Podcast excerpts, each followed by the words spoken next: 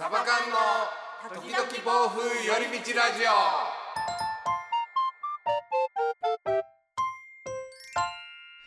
さあラジオの時間です。こんにちはつねです。上政です。エリちゃんがいない。4本目になります、はい。サバ缶です。サバ缶です。はいよろしくお願いします。お願いし今回もちょっとラジオの方をご紹介していきたいと思います。ララジオのご紹介？僕今なんて言いました？今、ラジオのご紹介って今いやレターーって言いました。あ、ほんまですか？ちょっと僕、耳があのラジオになってました。と頼むよレターって言いました？ほんまに？言いましたよちょっと。ちょっとあの戻して皆さん聞いてみてください。レターの紹介をさせていただきたいと思います。はい。えーエリさん、つねさん、上松さん、こんにちはこん。にちは。サバ缶ラジオを家事をしながら聞いてます。ありがとうございます。今、最大な悩みが一つあります。はいはい。現在3年生の息子と1年生の息子がいます。うん。うん。えー今、共働きで学童に通っています。ほうほうほ毎日お迎えに行った後、兄弟喧嘩が絶えません。う。ほう些細なことで殴り合いに発展か。っこ例えば肩がぶつかった。おちょけえ？おちょけて相手を煽ってる、うん。お互いに勉強の邪魔をしている、うん。えこのことが、えー毎日毎日続いて一瞬私が家出をしそうになりました。うん。大家族や兄弟が多い家庭にとってはそんなことでクエスチョンって思うかもしれませんが、うん。17時に帰宅してから21時の就寝までに宿題お風呂ご飯の支度食事片付け洗濯をしようと毎日必死に時間と戦っているので兄弟喧嘩すると何もかもストップになってしまいイライラしちゃいます。あ。少しの喧嘩ならいいんですが毎日大喧嘩、えーどうしたら兄弟仲良くなれますか、えー両方に怒ってますが、うんうん子供から見ればなんで僕だけそんなに怒られるの？って聞いてきますよろしくお願いしますということで兄弟喧嘩あ。なるほど。これ、うん僕ねはい。あ僕のお話からいいですか、どうぞどうぞ。うちはお姉ちゃんが今中学生のお姉ちゃん1人と,、えー、と今度6年生になる子と,、えー、と2年生になる男の子うんがうんうん2人います、はい。でこの6年生と、えー2年生。問わず全員喧嘩ほぼほぼ毎日のレベルで。やってて、はい。まあ、僕も結構これ悩んうん悩むというか、うんどういうふうに親が介入したらいいのかなっていうのがすごい気になってた時期があって、はい。はい。いろいろ調べると、うんうんうん。こそれが正論なのか分かんないですけどおそらくそれが解決策というか、うんこういうもんだよっていう、んそのテンプレートみたいなものはい。が兄弟喧嘩っていうのはそもそもコミュニケーションの練習でもあるとはいはいはいはい。だから親は介入をししない方がいいみたいに書いてあったんですよ。うんうんとはいえ、うん。やっぱりうるさいからうん。喧嘩してわーってなってうるさいから奥さんももうやめてみたいになってるのをうん。よく 毎日のようにうん。やってますけどね、僕はとりあえずその片方だけ怒るっていうのは、うん。やっぱありがちになっちゃいそうだから、うん。2人の話をまず聞く。なぜこうなったんだと。うんうんでやっぱ食い違ったりもするんですよね。両方とも平等に怒るうん。っていうのはすごく気をつけてます。お前はこういうところが良くなかったよねって、だから喧嘩に発展したんじゃないの、うん。でもお前はこういうふうに言ったからこういう喧嘩になったんじゃないのってことは両方とも悪くね？みたいな。っていうふうになんかお互い納得させて、うん握手させて終わるみたいな、うんうんうんもうこれぐらいしかないなとは思ってるんですけどただこれ、ちょっと気になったのはだから旦那さんがどこまでここに入ってるそうですのかなよね。ううん。思かったそうですね。17時に帰宅してから21時の就寝まで宿題お風呂ご飯の支度食事片付け洗濯これ絶対大変じゃないですか。絶対に戦いですよこれは。ねうん。え毎日。正直構ってられないっていうのが、うん。そこまでっていうのはあると思うんですよ。だから結構その旦那さんのサポートがねどれだけあるか、まあ、サポートっていう言い方もおかしいのかもわかんないですね今は。ね。そうです。うん。うん。だって2人でしっかり子育てしていかないとだから、ううんちはね2人子供いてて、はい。今は高1、まうん。あ中1なんで、うん。ちょっと年齢が高いんですけど、うんそう小学校の時とかどうだったかって言ったら、まあ喧嘩するって言っても、まあ、上女の子下男の子なんですけど、うん。もう全然そんな言い合いも大したことないんですよ。ああそうなんですか。うちはだから本当多分平和な方だと思うんですけどへえ僕ちょっとねその殴り合いに発展するっていうのが、うん。そのびっくりというかうん。これ殴り合いってあります？この兄弟喧嘩で。うちはまあ日常。あえ殴り合いってどういうレベルなんですか？な例えば、うん。その戦いごっこみたいな。戦いごっこっはいてはいはい。2人して、ああやこうやって遊んでるうちに、はいはいそれがだんだんこうマジになっていくみたいな。もう顔殴るとかそういうレベルですか？あそんな血まみれじゃないですよ、あうーん、ただこの肩がぶつかったとか。頭叩いたりとか？そうそう。お兄ちゃんが頭叩いたとか、うん。真ん中の棒棒が煽ってくるとか、はいはいはいはい。うん、なんかそうそういう感じからですよね。そうか。だから手はよう出してわーってやってますよ、はいはい。あそうそうですね。そこをちょっとどうなのかなと思ってあんさ 言わなかったんですけど、うん。僕もしそうなってたらうん。思いっきり僕手出すと思うんですよ、うん。自分がやってることまあなんか痛みってね自分が与えてる方だったら分かんないじゃないですか。そんなに、ううん。ん。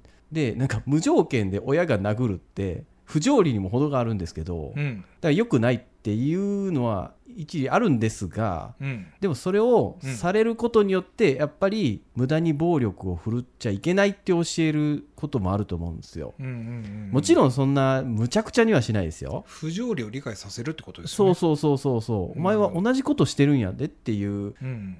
うん、だからなんか殴りたいから殴るわけじゃなくてうん。だからそういう意味でのしつけみたいなのは多少僕はありだとは思う人なんですよ。うんでそういうことしないと多分ずっと殴り合ってる気がするんでその対等な目線で殴り合っちゃうんで、うんうんうんうちはいい加減に終わるんですよね、ああそうなんですか、まあ、そそれはほほったらかす感じですか、あの、うん、ある程度ははいはい。放置放っていうかいうか、まあ、ちょっと様子見るっていう感じ声は聞こえてるんですよ、はいはいはい。わーわーっていうの、うんうん。で一旦は置くんですよ、で誰か泣くんですよ。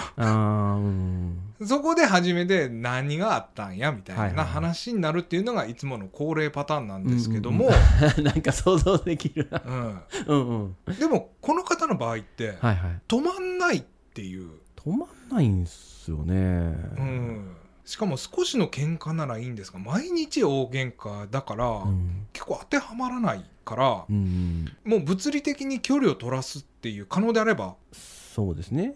うん。うん。でもう勉強お互いに勉強の邪魔をしてるっていうことはうん。お互い同じ多分部屋とか、うん。同じ場所でやらしてると思うんですけども、もう机を別になんつうの本当に座卓座座座卓っていうのかな？ちょっと低い机あるじゃないですか、テーブル。うん。もうそんなんでもいいから一人もうこっちうんにして、うん。次の日代わり番号にするとかね。うんうんうん場所を変えるっていう、まあ、そこで言うことが聞くんだったらそれはそうそうそうなんですよ、そこが分かうんんない、そうなんですよね。言うこと多分聞かないレベルなんだったら でその毎日喧う嘩ん絶えないけど止まらないってことですもんね。うん。んだからなおさらうん。お父さんが出てくるとどうなるんかなというのもちょっと気になるっていうか、そうですね。殴り合いをで毎日大喧嘩ってことはうん。なんかもうそういう当たり前になっちゃってるもんねそもそも仲がいい瞬間があるのかどうかとかね。え絶対あると思ってここんだけ喧嘩するんなら、逆に仲いいともよく言うじゃないですか。喧嘩するほど仲がいいとか。あーでも殴り合いは違う気は。ああそうっすか。あだからわかんないですけど。わかんないですよ。その血まみれになるほどはねまた話違うけど、違うけど。ちょっとなんか。相手を煽ってるぐらいだったら仲いいんかなって思いますけどね。うーんまあでも確かにちょっかい出すっていうのは多うん。分仲いい範疇だとは思うんですけどね。うーん。ただなうんそうだな。その喧嘩することではい。お母さんが辛いんだよみたいなのが分かってないんだと思うんですよね。その子供が、うんうんうんうんあうん。それいいですね。その考え方。そうそう。そこは話してもいい気はするんですよ、うん。うん2人がこうやって喧嘩することでお母さんは本当に辛いんだよっていうのは言っわないともう1年生とかだったらねその話はわ伝わると思うんですよね。うんそうですうね、ん。このままじゃいなくなっちゃうよっていうのもありい。なくなっちゃってもいいかもしれないですよ。だって。うん。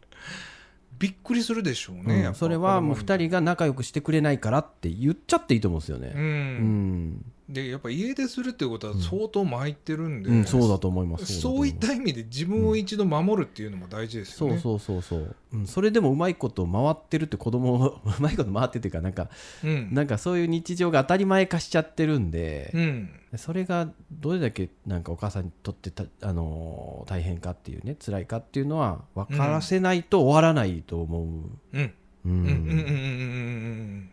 そうですね。ああと一つちょっと気になったのはやっぱ17時から21時までの間のスケジュールを毎日ストップさせちゃいけないっていう結構なんかストレスも感じてる気がしてもうどれかスポストップさせちゃっていいねもう お風呂入れるのとかもうお 喧嘩してるからお前ら今日は風呂入るなぐらいで僕はいい気がするんですよね。それは正解です。多分すごい真面目な方だと思うんですよ。そうそうそうそうなんですよ。だから真面目にこなそうとしちゃうからうん。余計大変なんだと思うんですよね、うん。僕やったらもう宿題も1日ぐらいもう忘れろっていうか自分らが悪いに明日怒られてこいって言っちゃうんで。あ それ僕も言ったことあうる。んそん。な自分が悪いやろって言って、例えば21時までに、まあ、もう一つのその根本的なちょっと答えにはならないけども、あのカズさんが昔ちょっと動画でもやってた、うん。